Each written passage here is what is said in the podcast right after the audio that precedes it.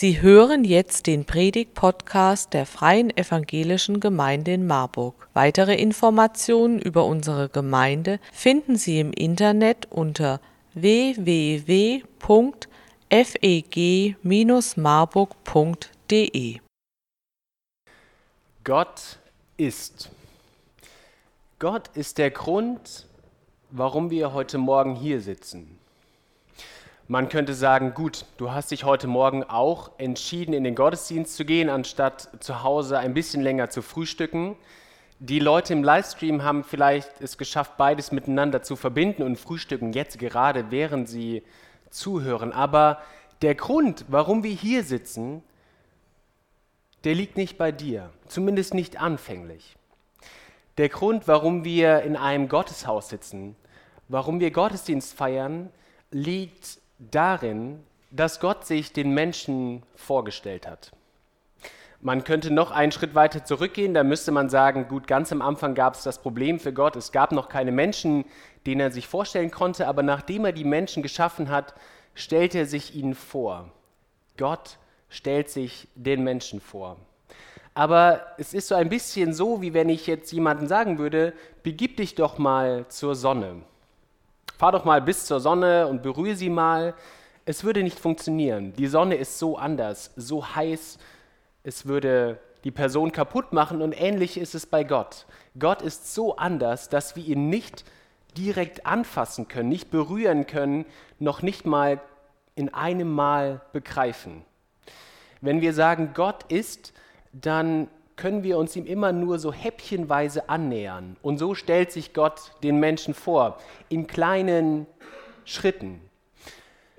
So ein bisschen so wie wenn man eine Glasscherbe nimmt und hält sie ins Licht und je nachdem, wie man sie hält, spiegeln sich andere Dinge oder das Licht bricht sich anders. Und je länger man sie dreht, aus je mehr unterschiedlichen Perspektiven man sie anschaut, umso mehr versteht man dieses Ding. Gott ist kein Ding, aber so ähnlich verhält es sich mit Gott. Er stellt sich uns vor, aber immer in kleinen Schritten. Und je mehr wir von ihm lernen, desto besser lernen wir ihn kennen. Gott ist. Wir starten Predigtreihe. Fünf Themen, wo wir uns Gott annähern wollen, so wie er sich den Menschen insbesondere im Alten Testament vorstellt. Warum ist das wichtig? Gottesbilder zutiefst beeinflussen wie wir die Welt verstehen und wie wir Gott verstehen. Es kann sein, eine Person sagt dir etwas, sie ist vielleicht dein bester Freund oder deine beste Freundin und sie sagt dir einen Satz. Und eine fremde Person könnte dir genau den gleichen Satz sagen, aber die Bedeutung für dich wäre ganz unterschiedlich, weil das Bild von der Person prägt, wie du einen Satz verstehst, wie du auch Situationen verstehst. Und wie wir Gott verstehen, entscheide darüber, wie wir uns selbst verstehen. Und das was Gott mit uns vorhat. Gott ist einer. Darum soll es heute gehen. Gott ist einer. Und ich will mit euch drei Punkte anschauen. Zum ersten, wer Gott ist. Der zweite Punkt, warum wir uns abwenden. Der dritte Punkt, wer unsere Götzen sind. Wer Gott ist. Im zweiten Buch Mose, im Buch Exodus steht folgendes. Und Gott redete all diese Worte. Ich bin der Herr, dein Gott, der ich dich aus Ägyptenland, aus der Knechtschaft geführt habe. Du sollst keine anderen Götter haben neben mir. Vermutlich denkst du, ah ja, schon mal gehört vielleicht sogar schon mal im Kindergottesdienst auswendig gelernt, vielleicht lernt ihr das auch noch regelmäßig im Hauskreis auswendig oder in eurer stillen Zeit. Der Auftakt der sogenannten zehn Gebote. Im hebräischen Text steht überhaupt nichts von Geboten. Vielmehr wird da von Sätzen gesprochen. Und ich glaube, wir werden diesen ersten Worten, die wir vorne an der Leinwand haben, nicht gerecht, wenn wir denken, gut, da listet Gott irgendwie so ein paar Dinge auf, die ihm nicht so passen und das sind halt die ersten. Die Bedeutung dieser Worte geht viel tiefer. Wir erinnern uns mal kurz zurück. Das Volk Israel, Gottes auserwähltes Volk, befindet sich, nachdem es Abraham, Isaak, Jakob, Josef immer größer geworden ist, in Ägypten in der Sklaverei.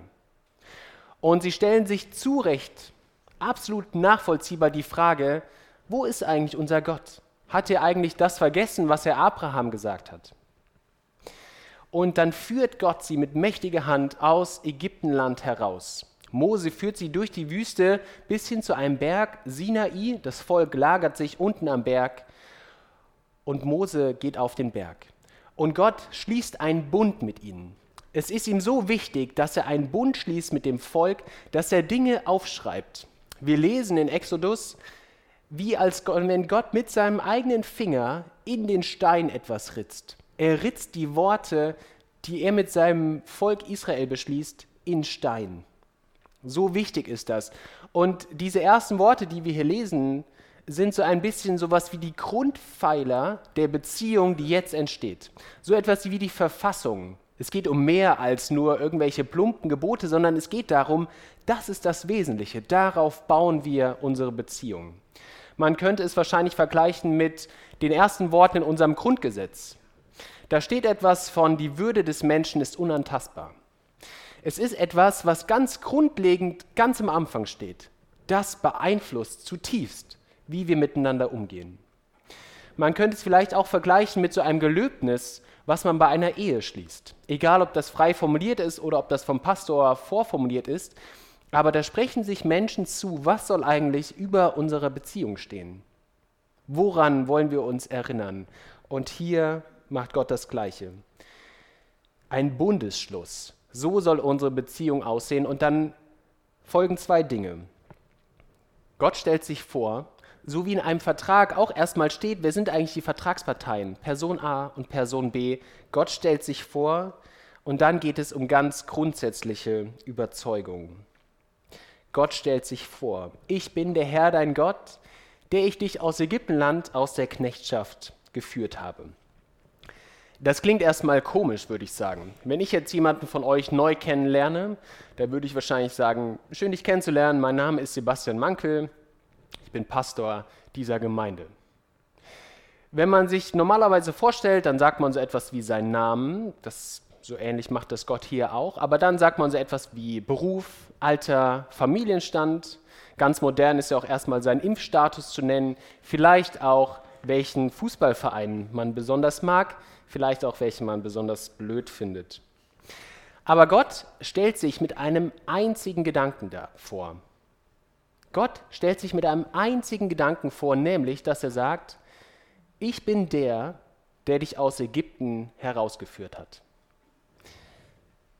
Warum tut er das? Weil dieser Exodus, Herausführung aus Ägypten, ist so etwas, ich finde, im Deutschen gibt es nicht so ein richtig gutes Wort dafür. Man könnte vielleicht sagen, das Urereignis des Volkes Israel ist. Im Alten und im Neuen Testament wird immer wieder darauf Bezug genommen. Der Exodus, da haben wir Gott kennengelernt. Und die Israeliten, die das hören, hören Folgendes, wenn Gott sagt, ich habe dich aus Ägypten herausgeführt. Da sagt nämlich Gott, ich bin dein liebevoller Gott, der deine Schreie in Ägypten gehört hat. Ich bin dein treuer Gott, der dich aus der Sklaverei, deine Sklaverei beendet hat. Ich bin dein übermächtiger Gott, der den Pharao und seine Armee vernichtet hat. Ich bin dein dich versorgender Gott, weil ich habe dir Essen und Trinken in der Wüste gegeben. Ich bin dein dich orientierender Gott, weil ich habe dich mit einer Wolken- und Feuersäule durch die Wüste geführt. Mein geliebtes Volk, so bin ich, einzigartig, unvergleichbar, liebevoll, treu, mächtig, fürsorglich, orientierend. Und mit diesem Gott schließt ihr jetzt einen Bund. Vergesst das nicht. Vergesst das nicht. Wir werden relativ schnell sehen, gleich werden wir sehen, dass das Volk ziemlich schnell vergisst. Doch Gott macht deutlich, erinnere dich an diese Sachen, die ich für dich getan habe. Israel, erinnere dich daran, dass ich dich aus Ägypten geführt habe. Hast du eigentlich auch so ein Urereignis mit Gott? Gibt es etwas, wo du dich daran erinnern kannst, wenn es dir irgendwie schlecht geht, wenn du denkst, Gott ist fern? Woran kannst du dich eigentlich erinnern? Gibt es ein Ereignis in deinem Leben, wo du sagen kannst, ja, daran kann ich mich erinnern und es macht mir bewusst, wie liebevoll, treu, mächtig Gott doch ist?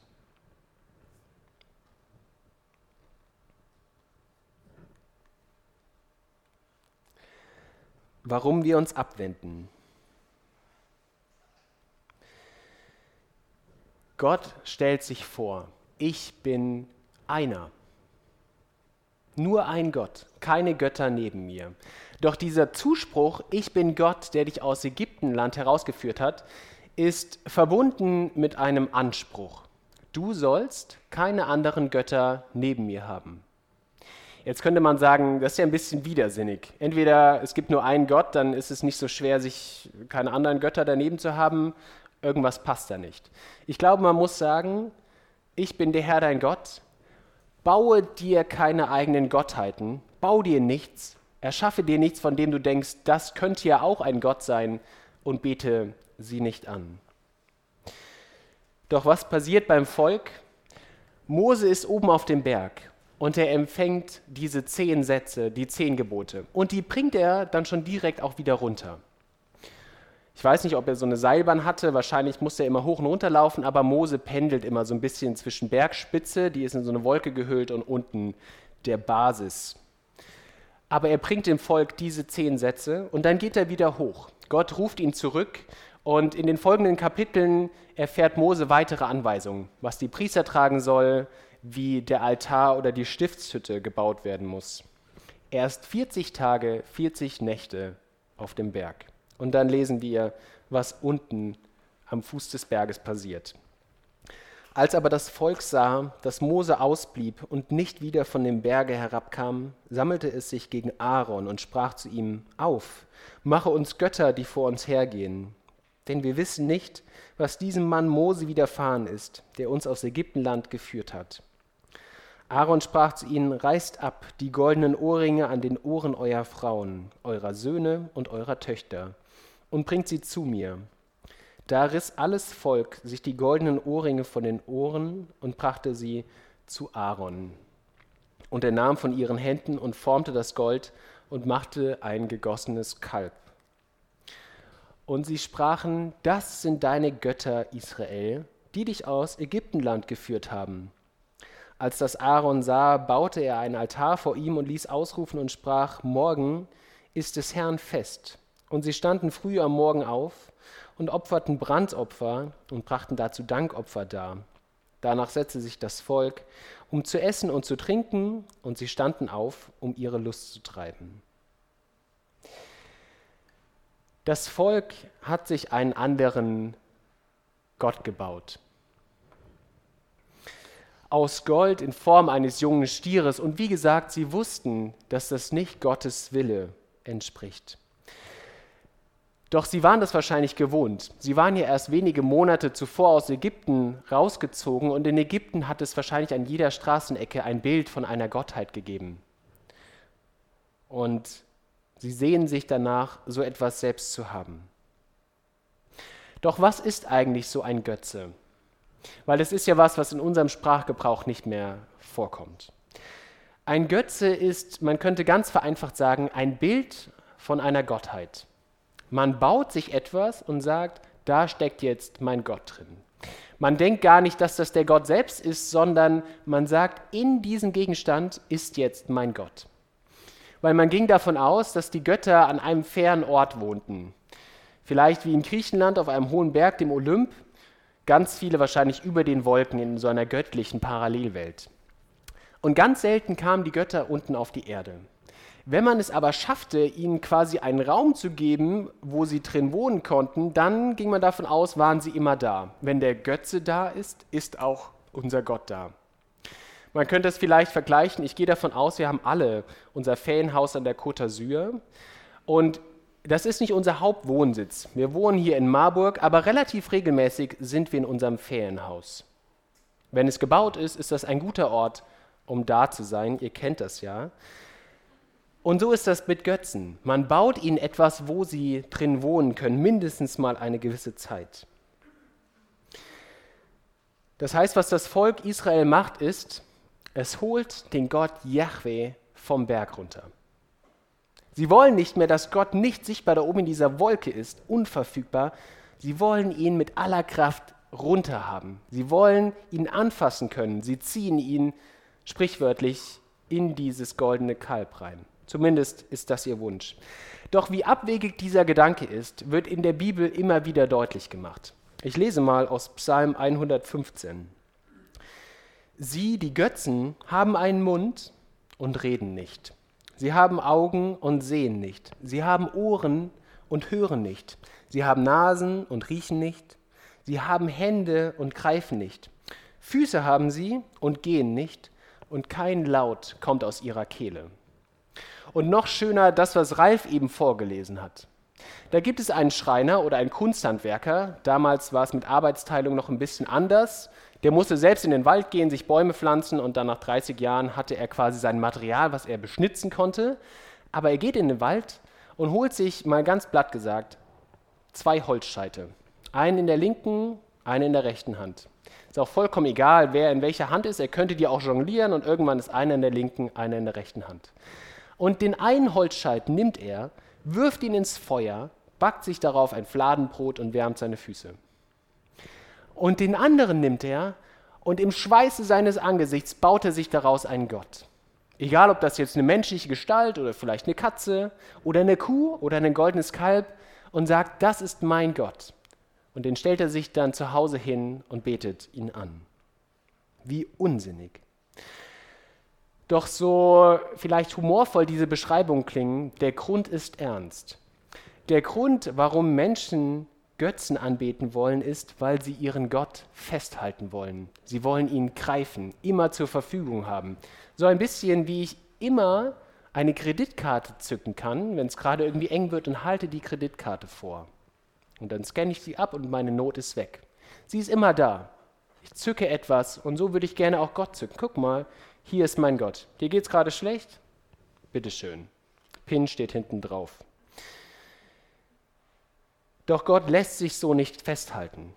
Gott ist nicht verfügbar. Gott lässt sich nicht vom Berg runterziehen. Gott wohnt auch gar nicht auf dem Berg, sondern Gott ist nicht verfügbar. Und es fällt uns schwer, jemanden zu vertrauen, den wir nicht sehen können. Es fällt uns schwer, an etwas festzuhalten, das sich nicht festhalten lässt. Und so geht es dem Volk auch. Kaum ist Mose weg. 40 Tage reichen schon und die Erinnerung verblasst daran, dass Gott ihnen ja Gutes getan hat, ist schnell weg. Und sie sehen sich inständig danach, Gott soll wieder hier sein. Aber wir können ihn nicht festhalten, deswegen bauen wir uns so ein, Voll, ein goldenes Kalb. Im Psalm 106 deutet es der Psalmbeter so, sie vergaßen Gott, ihren Heiland, der so große Dinge in Ägypten getan hat. Immer wieder verlässt sich das Volk Israel auf einen toten Gegenstand anstatt auf Gott, weil sie doch so gerne Gott festhalten wollen. Und ich für mich persönlich muss sagen, ich kann das so gut nachvollziehen. Was wäre das schön, Gott immer dabei zu haben? Was würde das an manchen Stellen Dinge leichter machen? Zu sagen, in Krankheit, in Not, in Krisensituationen, in Momenten, wo ich Gott nicht spüre, sagen zu können, ja, aber ich habe ihn ja dabei. Oder er steht zu Hause bei mir im Wohnzimmer. Was wäre das schön und wie herausfordernd ist es, zeitweise an einen Gott zu glauben, den ich nicht sehen kann.